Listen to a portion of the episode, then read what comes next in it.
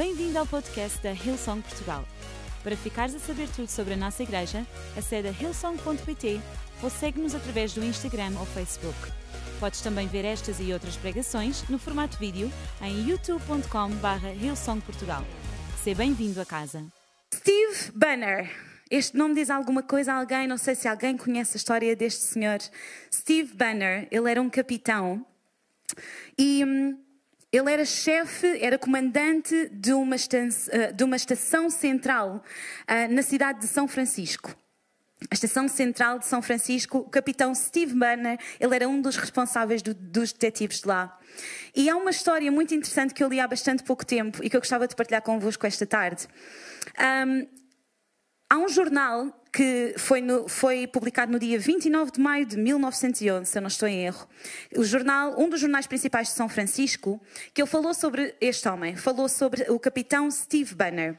E ele contou a história de que, umas noites atrás, antes desse artigo ter sido publicado, este homem teve uma atitude que se calhar outras pessoas não iriam ter tido. Então este homem estava a trabalhar, estava na estação, e de repente há alguém que entra na estação, na esquadra, e que diz: Olha, eu vou acabar com a minha vida. Eu vou tirar a minha vida agora. E começou-lhe a fazer algumas perguntas, mas disse-lhe que o objetivo principal era acabar com a sua vida e era suicidar-se. E este homem, o capitão Steve Banner, ele começa a falar com, com a outra pessoa e começa, tem tipo um breve diálogo com esta pessoa e diz-lhe: Não, tu não podes fazer isso, tu tens razões para continuar a viver. Ele quis dissuadi-lo da sua decisão, mas o outro homem continuava determinado, continuava um, decidido a, a, a, a acabar com a sua vida. E há uma coisa que este homem, o capitão Steve Banner, disse que foi: Olha, não, não, eu já tive tudo aquilo que tinha para falar contigo, já falei, mas há uma coisa que eu te quero dizer: é que não no meu turno. Tu não te vais suicidar no meu turno. Eu não vou permitir que isso aconteça. Não no meu turno. E eu adoro esta história. Eu adoro esta coragem e esta ousadia que o capitão Steve Banner teve. Ele basicamente acaba por chamar dois oficiais que levam este homem para um hospital prisional e que vão cuidar dele, que lhe vão dar toda a assistência que ele precisa. Mas esta coragem e esta ousadia deste homem fez com que a vida de alguém fosse poupada. E eu pergunto-me o que é que aconteceria se eu e tu tivéssemos esta mesma atitude. Esta mesma ousadia, este mesmo sentido de responsabilidade de dizer não no meu turno, não enquanto aqui eu estiver. Então, o título da minha mensagem nesta tarde é exatamente esse: Não no meu turno. Digam comigo, não no meu turno. Enquanto eu aqui estiver, isso não vai acontecer. Então, eu gostava de falar convosco sobre uma personagem que nós vemos na Bíblia na verdade, a Bíblia está cheia de exemplos de pessoas que tiveram este tipo de atitude, que tiveram este tipo de determinação. E nós vamos estudar acerca de uma pessoa um, que nos mostra exatamente isto, que teve a coragem e a ousadia de se levantar e dizer: não enquanto aqui eu estiver, isso não vai acontecer. Vocês podem ter pensado e planeado dessa forma, mas enquanto eu for responsável, enquanto for o meu turno, isso não vai acontecer. Porque, na verdade, o que é que é o turno? O turno é o espaço de tempo onde nós estamos a trabalhar, estamos de serviço e, basicamente, por consequência, tudo o que acontece é da nossa responsabilidade. Certo? Então vamos até 2 de Reis, no capítulo 22, e vamos ler do versículo 1 a 13. E diz assim: O novo rei de Judá foi Josias. Começou a reinar com a idade de oito anos e reinou durante 31 anos em Jerusalém. A sua mãe chamava-se Jedida e era filha de, de Adaías de Boscate. Fez o que era reto aos olhos do Senhor, andou nos caminhos de Davi, o seu antepassado, nunca se afastou deles. No 18º ano do seu reinado, o rei Josias mandou o seu secretário Safã, filho de Azalias e neto de Mesulão, ao templo. E disse, vai ter com o sumo sacerdote Ilquias e diz-lhe que mande contar o dinheiro que o povo dá para o templo e que é recolhido pelos sacerdotes que estão a guardar a porta do templo. Que esse dinheiro seja entregue aos encarregados das obras do templo para que contratem pedreiros e carpinteiros que façam as devidas reparações no edifício e comprem o material necessário necessário. Não se pedia contas do dinheiro entregue aos encarregados das obras, porque eram pessoas que atuavam com a máxima honestidade. Versículo 8 diz: Um dia, Ilquias, o sumo sacerdote, foi ter com Safã, o secretário real, e disse-lhe: Hey, eu descobri no templo o livro da lei de Deus. E deu o livro a Safã e ele leu-o. E quando este foi em audiência ao rei apresentar o relatório do andamento das obras de reparação do templo, fez também menção do livro que Ilquias tinha achado e leu-o diante do rei. Ao ouvir as palavras que estavam escritas, o rei rasgou a roupa que tinha vestida, em sinal de profunda consternação, e mandou a Ilquias, o sacerdote, a Safã, a Asaías, assistente do rei, a Aicão, filho de Safã, e a Acbor, filho de Micaías, que perguntassem ao Senhor o que devemos fazer. Porque as palavras deste livro são bem explícitas quanto às razões porque a grande ira do Senhor caiu sobre nós, pois os nossos antepassados não obedeceram aos mandamentos escritos neste livro. Vamos ler até aqui. Este é um episódio tão interessante. Então nós conseguimos ver que Josias, ele tinha oito anos quando foi ordenado rei. É uma idade, é muito cedo. Eu ordenado rei aos 32, só Deus sabe, quanto mais com oito. É uma idade bastante nova para ser ordenado rei, certo? Mas nós vemos que, se nós lermos um bocadinho a história antes, nós percebemos que o pai de Josias, ele tinha sido assassinado pelo seu próprio povo. Ele foi alvo de uma conspiração por ele ser um mau governante, ele não estava a fazer um bom trabalho a governar aquele povo, e então eles decidiram que queriam tirá-lo do trono. E elaboraram um plano para o assassinar, e foi por causa disso, foi por essa razão que Josias foi ordenado rei com apenas oito anos de idade. Então nós vemos que os seus antepassados, eles não tinham feito um bom trabalho a comandar aquele povo. Eles não tinham feito um bom trabalho um, a, a, a continuar as instruções que Deus tinha deixado para aquele povo. Mas Josias, e nós vamos continuar a ler a história dele, Josias, ele ousou fazer diferente. Ele ousou acreditar diferente, ousou levantar-se e dizer: Não no meu turno, enquanto eu estiver à frente disto, isto não vai acontecer. Nós não vamos prolongar o mau trabalho que tem sido feito até agora. E por causa da ousadia deste homem, nós conhecemos Josias como um, o melhor rei que Judá alguma vez teve. É assim que a Bíblia o descreve: o melhor rei que Judá já teve. Então, se nós continuamos a ler a história, nós percebemos que quando Josias se apercebe que há aqui alguma coisa errada, nós não estamos a fazer o que era suposto. Nós encontramos agora este livro, estamos a ler o que está aqui escrito e não faz match com aquilo que nós estamos a fazer enquanto povo, enquanto reino. Nós vemos que Josias, ele apressa-se a enviar este grupo de homens para ir falar com uma profetisa e perceber qual é a mensagem de Deus, o que é que Deus quer que eles façam dali para a frente. Então, na verdade, nós vemos que quando Josias recebe esta mensagem, isto desencadeia uma série de ações que vai levar àquilo que, se calhar, muitos de vocês já conhecem como reforma de Judá. É uma das reformas mais importantes que acontece neste povo e na história deste povo. Então, o primeiro título, o primeiro título, o primeiro ponto da minha mensagem é alinha-te com a palavra de Deus. Alinha-te com a palavra de Deus. Sabem, o, o assumir esta postura de não no meu turno, não enquanto aqui eu estiver, eu acho que todos nós podemos concordar que isto é uma postura ousada. É uma postura de, de, de determinação. É uma postura que existe, existe tipo um porquê sólido por trás, sabem? E hoje em dia eu acho que se fala muito, e ainda bem, e eu concordo com isso, com o tu tens que conhecer o teu porquê, tu tens que abraçar o teu porquê, tu tens que saber qual é que é a tua motivação. E eu concordo a 100% com isso. Tu tens que conhecer o teu porquê, porque é o teu porquê que te vai sustentar nos dias bons, nos dias menos bons, é tu saberes a razão pela qual tu estás a fazer aquilo. Mas sabes, ao ler e ao estudar esta passagem, eu percebi que o porquê, na realidade, não foi como isto tudo começou.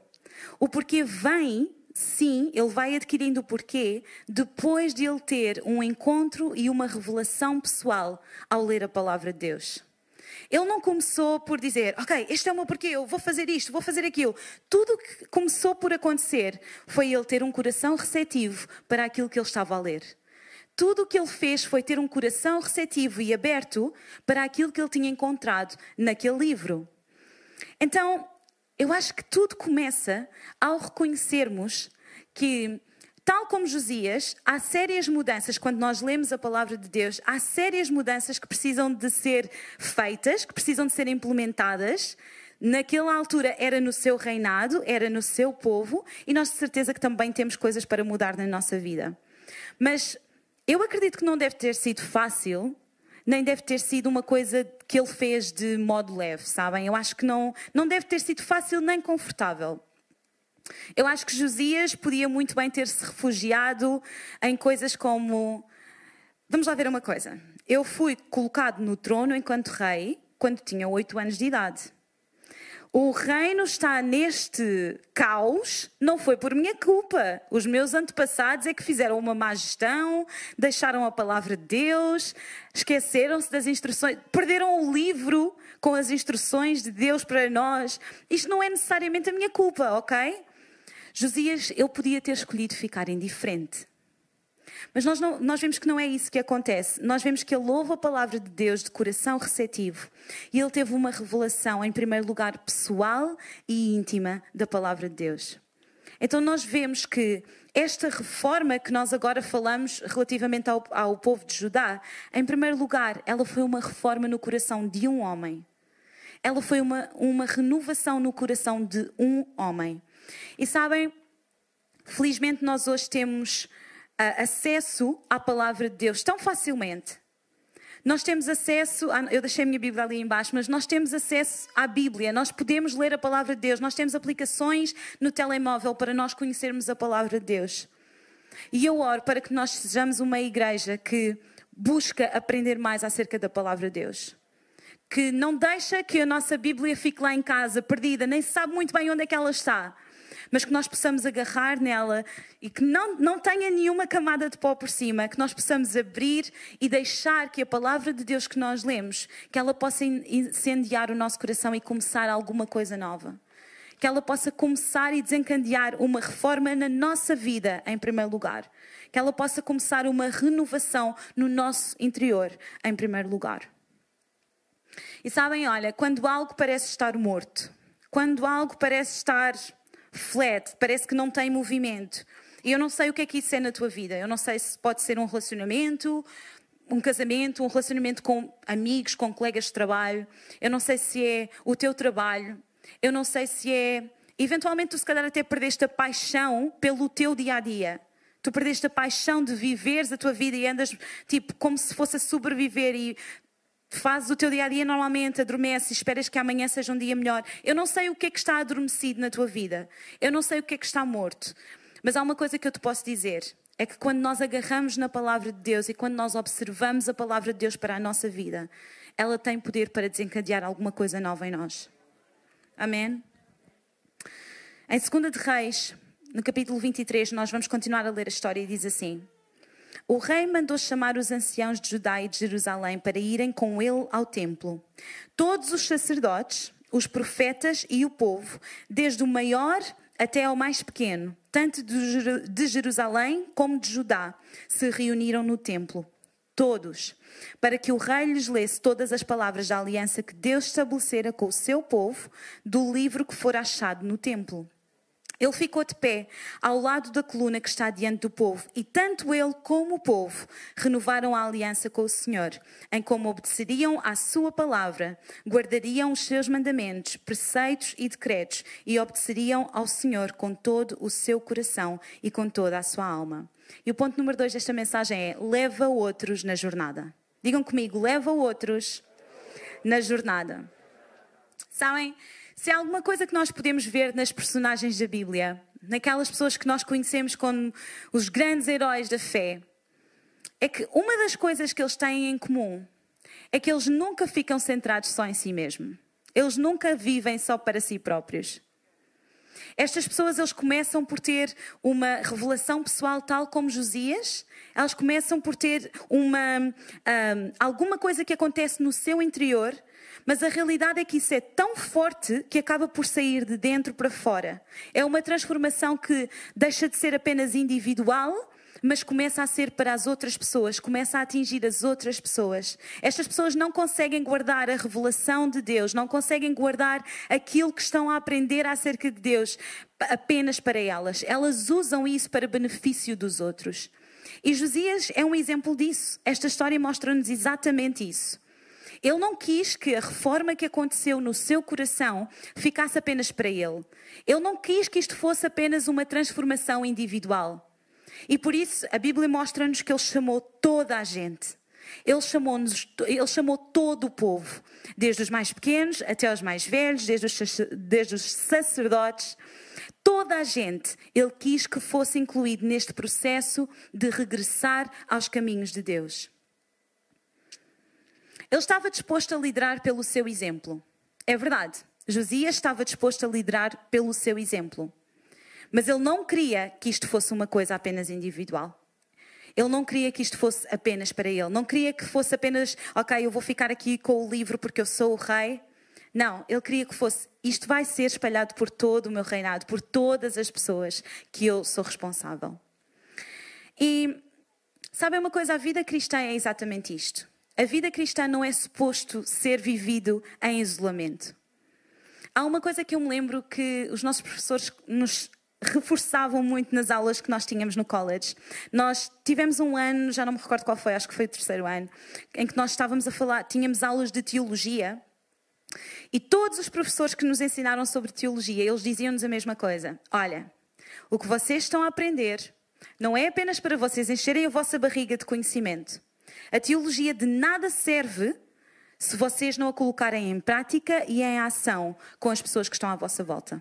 Não serve de nada vocês adquirirem conhecimento, não serve de nada vocês terem uma revelação de Deus, se isso não for para abençoar a comunidade onde vocês estão inseridos. Se isso não for para abençoar as pessoas com quem vocês fazem vida no vosso dia a dia. Não serve de nada vocês estarem aqui a estudar teologia, saberem tudo e mais alguma coisa, se isso não for servir o próximo. Se isso não for para trazer outros na jornada de conhecer a Deus. E foi exatamente isso que Josias fez. E isto é uma coisa que nós vemos que é uma preocupação e é transversal ao longo de toda a Bíblia. E por isso Jesus chama discípulos, chama pessoas para fazerem vida com Ele. Em Filipenses, no capítulo 2, diz: Não sejam egoístas, nem tentem impressionar ninguém. Sejam humildes e considerem os outros mais importantes do que vocês. Não procurem apenas os próprios interesses, mas preocupem-se também com os interesses alheios. Igreja, não vamos viver a vida cristã sozinhos. Não vamos permitir que ninguém à nossa volta se sinta abandonado, ou se sinta que não faz parte, ou se sinta que não pertence. Sabem, eu estou farta de ouvir pessoas acharem que a igreja é apenas um local onde podem entrar algumas pessoas, onde podem entrar apenas aqueles que já têm tudo resolvido na sua vida, onde entram aquelas pessoas que se calhar vivem um palmo acima da terra.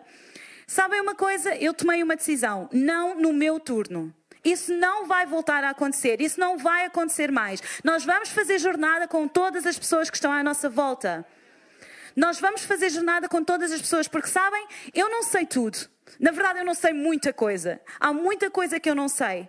Mas aquilo que eu sei, eu vou partilhar com os que estão à minha volta. Aquilo que eu sei, o pouco que eu sei, eu vou partilhar com todos vocês, com todos aqueles que eu faço vida, para que todos nós possamos continuar a avançar, continuar a crescer, continuar a saber mais como Jesus é, continuar a ser mais parecidos com Ele e que o nosso coração possa agradar o nosso Deus. Amém? Em terceiro lugar, eu vou pedir à banda para se juntar a mim.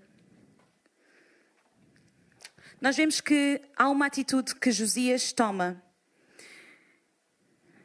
E o meu último ponto é: muda o que for necessário. Muda o que for necessário. A Bíblia mostra-nos que ele fez tudo o que ele podia para eliminar qualquer coisa que fosse contrária à palavra de Deus. A Bíblia mostra-nos nesta história que ele fez tudo o que ele podia para eliminar qualquer coisa que fosse contrária àquilo que ele estava a ler naquele livro. Ele quebrou altares, ele destruiu sacrifícios, ele eliminou lugares de culto, ele acabou com casas de prostituição, ele fez tudo o que ele podia. Onde ele ia, ele via que alguma coisa estava contrário à vontade de Deus, alguma coisa estava contrária àquilo que ele tinha lido naquele, Bíblio, na, naquele livro, ele eliminava isso. Segunda de Reis diz no capítulo 23, 25: Não houve outro rei que se tivesse convertido tão completamente ao Senhor e tivesse sido tão cumpridor da lei dada por Moisés. Nenhum outro rei depois dele foi tão obediente. Josias não se limitou a falar sobre obediência. Ele agiu em obediência. Eu vou repetir, ele não se limitou a falar em obediência, ele agiu, ele colocou em prática a obediência. A transformação do nosso coração, ela tem sempre uma vertente prática. Ela tem sempre uma demonstração prática na nossa vida. Tiago 2, no capítulo 2, versículo 20, diz que a fé sem obras é inútil, não vale nada. Ou seja, não é suficiente nós dizermos que acreditamos em alguma coisa. Nós temos de agir em conformidade com isso. E olha, eu não quero de todo que tu te sintas julgado ou que tu saias daqui cabisbaixo. Mas a verdade é que há situações na nossa vida em que nós temos de tomar uma decisão. Nós temos de escolher. Deus tem planos para nós, Deus tem objetivos para nós, Deus tem um propósito para a nossa vida, mas Ele deu-nos a capacidade de nós escolhermos. Ele deu-nos livre arbítrio. E em Deuteronômio, no capítulo 30, diz que escolham a vida para que tanto vocês como os vossos filhos possam viver.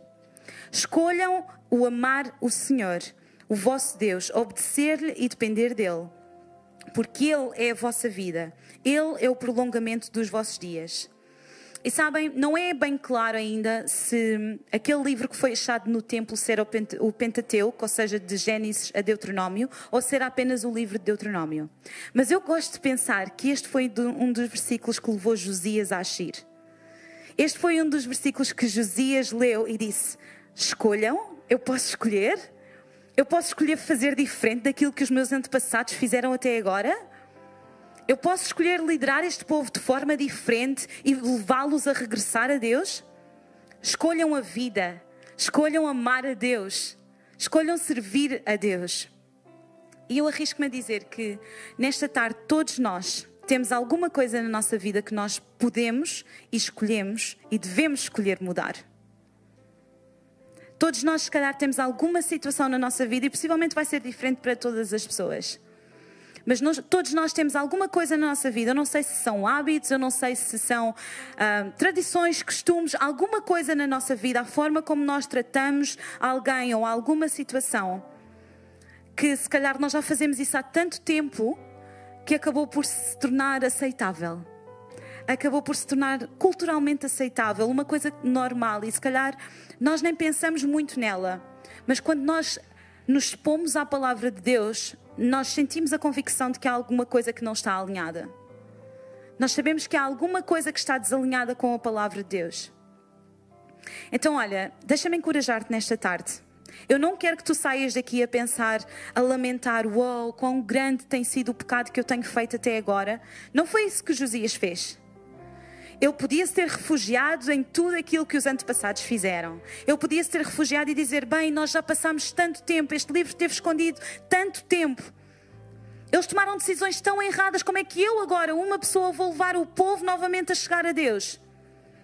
Não te refugies naquilo que aconteceu até agora. Tu tens a possibilidade nesta tarde de dizer: Não no meu turno. Muda. Vê o que a palavra de Deus diz acerca dessa situação e muda. E não importa se tu achas que é tarde demais. Não importa aquilo que as pessoas vão achar. Josias, ele fez tantas mudanças na forma como aquele povo vivia. A Bíblia mostra-nos que ele trouxe de volta a Páscoa, que já não era celebrada há cerca de 400 anos. Há cerca de 400 anos, pessoal. Estamos a falar de quatro gerações, pelo menos. E ele trouxe de volta, porque ele viu que era o que estava escrito naquele livro e ele queria cumprir. Eu tenho a certeza que houve pessoas que se levantaram e disseram: epá, mas isso já não faz sentido, já passaram 400 anos, o que é que isso está completamente descontextualizado? Porquê é que nós temos que voltar a esse tempo? Porquê é que temos que voltar a fazer isso? E eu quero encorajar-te que há só uma coisa que importa. Não importa o que as pessoas vão pensar sobre ti, não importa se tu achas que é tarde demais, não importa se é cultura, se é normal, se é aceitável, há uma coisa que importa. É o que a palavra de Deus diz? Então faz. É o que a palavra de Deus diz? Então faz, porque isso vai produzir fruto. Isso é a única coisa que importa. É o que a palavra de Deus diz? Então eu vou fazer. Porque eu sei que a seu tempo isso vai produzir fruto na minha vida. E muito rapidamente, Eu gostava só de partilhar com vocês uma história uh, que aconteceu esta semana. Eu estava a falar, nós tivemos uma reunião com alguns dos pastores criativos a nível global e tivemos a oportunidade de estar com o Robert Ferguson e a Amanda. E se calhar alguns de vocês conhecem, ele teve cá há alguns anos. E o Robert, ele é o pastor de ensino da nossa, da nossa igreja, o pastor de ensino da nossa igreja, e ele faz também. O Robert e a Amanda, eles fazem. Uh, a correção de todas as letras para se certificarem que aquilo que nós cantamos está teologicamente correto. E alguns de vocês, se calhar, sabem que Sydney, na Austrália, mas Sydney especificamente, nós estávamos a falar sobre essa região, eles estão em lockdown já há algum tempo, estão em confinamento já há algum tempo. E nós estávamos a falar sobre como é que nós podemos pastorear melhor as pessoas nesta fase. Como é que nós podemos ajudar as pessoas e servir as pessoas melhor nesta fase. E houve uma coisa que o pastor Robert Ferguson disse que se destacou para mim, que foi, olha, nós temos de ensinar as pessoas a não tolerarem que as emoções se tornem prioridade. Eu vou repetir, nós temos de ensinar as pessoas a não tolerar que as emoções se tornem prioridade. E ele mencionou um versículo extraordinário que está em 1 Tessalonicenses 5:23 e diz que o Deus de paz, ele próprio vos torne puros de uma forma integral e que todo o vosso ser, espírito, alma e corpo se mantenha plenamente sem culpa até ao dia em que o Senhor Jesus Cristo voltar. Deus que vos chamou é fiel e tudo fará por vocês. Espírito, alma e corpo. Reparem na ordem: espírito, alma e corpo. E eu quero arriscar e dizer que nós tantas vezes trocamos a ordem. Nós colocamos coisas à frente do nosso espírito e nós esquecemos que o espírito tem a ver com a nossa fé. A alma tem a ver com os nossos pensamentos, com o nosso intelectual. E o corpo tem a ver com aquilo que nós sentimos, com a nossa vontade. E se nós colocarmos o espírito à frente da nossa alma e depois então o nosso corpo, eu garanto-vos que os nossos pensamentos vão mudar. Se nós fizermos do nosso espírito a prioridade, os nossos pensamentos e a forma como nós vivemos a nossa vida vai mudar. Então, nesta tarde, este é o meu desafio para nós: é que nós possamos começar a priorizar aquilo que a palavra de Deus diz, que nós possamos começar a dar prioridade a alimentar o nosso espírito primeiro, a não nos preocuparmos com aquilo que as pessoas à nossa volta vão dizer. Se é o que está na palavra de Deus, é o que eu vou fazer. Se é o que está na palavra de Deus, independentemente se vai ser uma decisão popular ou não, se vai ser. Eu sei que isso vai produzir fruto. Eu gostava de pedir que todos pudessem ficar de pé.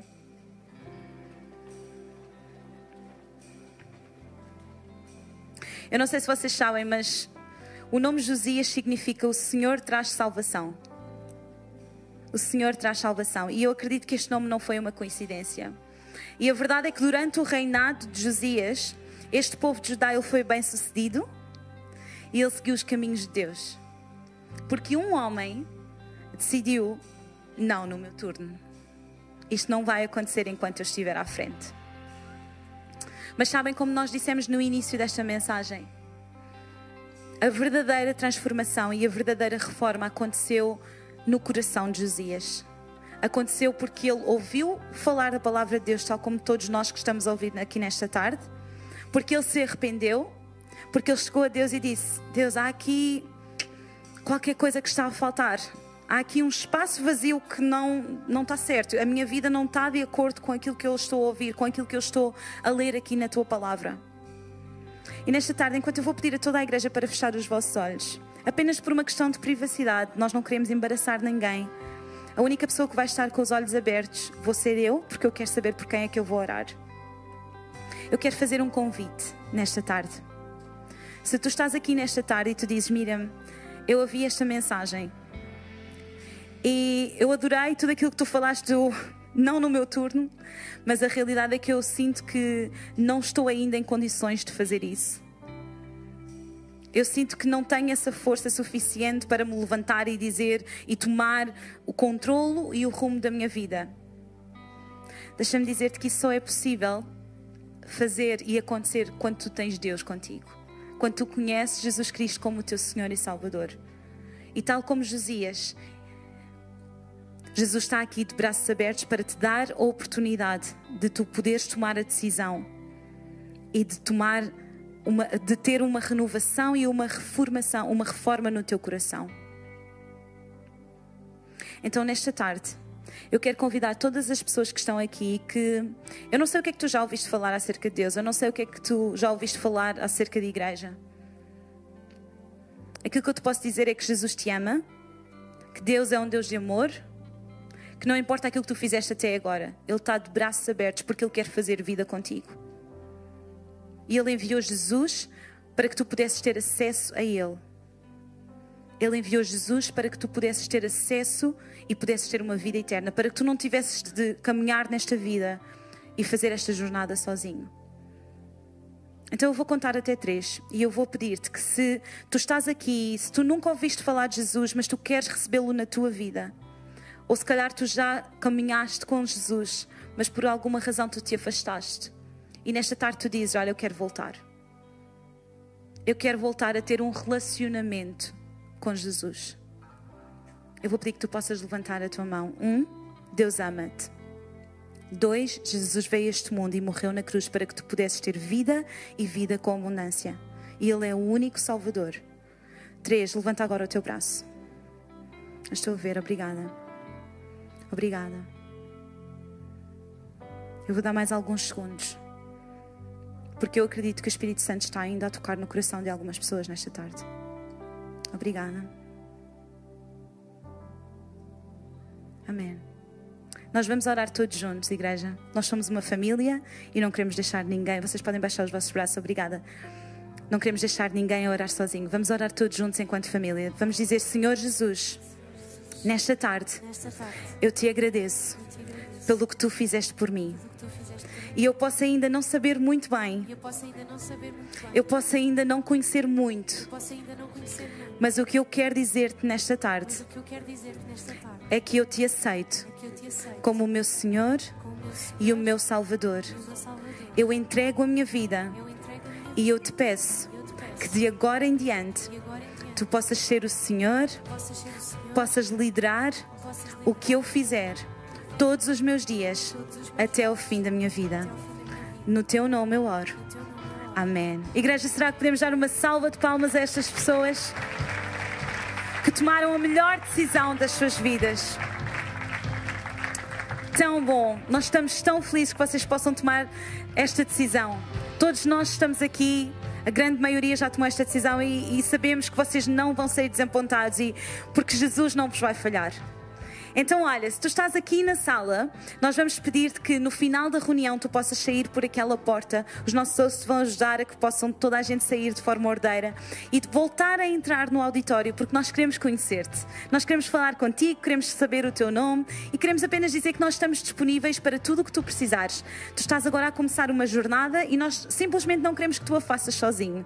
Então, estamos aqui para tudo o que tu precisares, qualquer dúvida que tu tenhas, uma pergunta que tu tenhas acerca de Jesus, tipo, que é que é isto? Ok, eu tomei esta decisão, mas o que é que eu faço aqui para a frente? Nós estamos aqui e queremos dar-te a mão. E se tu estás a ver esta emissão, se estás agora em direto, eu vou convidar-te a que tu possas deixar o emoji da mão aí nas plataformas para nós podermos fazer exatamente a mesma coisa, entrar em contato contigo, falar contigo. Ou se estás a ver durante a semana, tu podes ir também a hillsong.pt barra Jesus e deixar-nos apenas os teus dados para nós podermos falar contigo e ajudar-te nesta caminhada. Amém?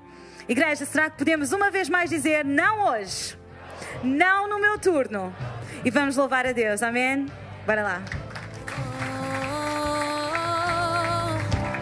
A Jesus eu tudo entrego.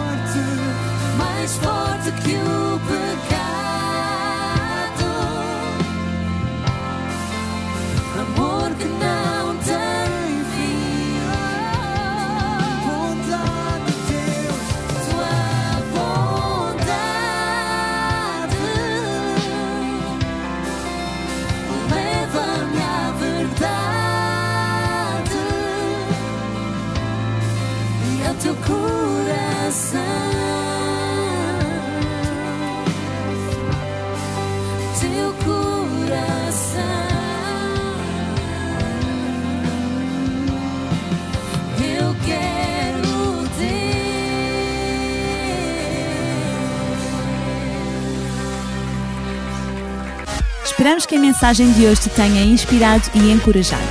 Se tomaste a decisão de seguir Jesus pela primeira vez, acede a hillsong.pt Jesus para dar o teu próximo passo. Te lembramos que podes seguir-nos no Facebook e Instagram para saber tudo o que se passa na vida da nossa igreja. O melhor ainda está por vir.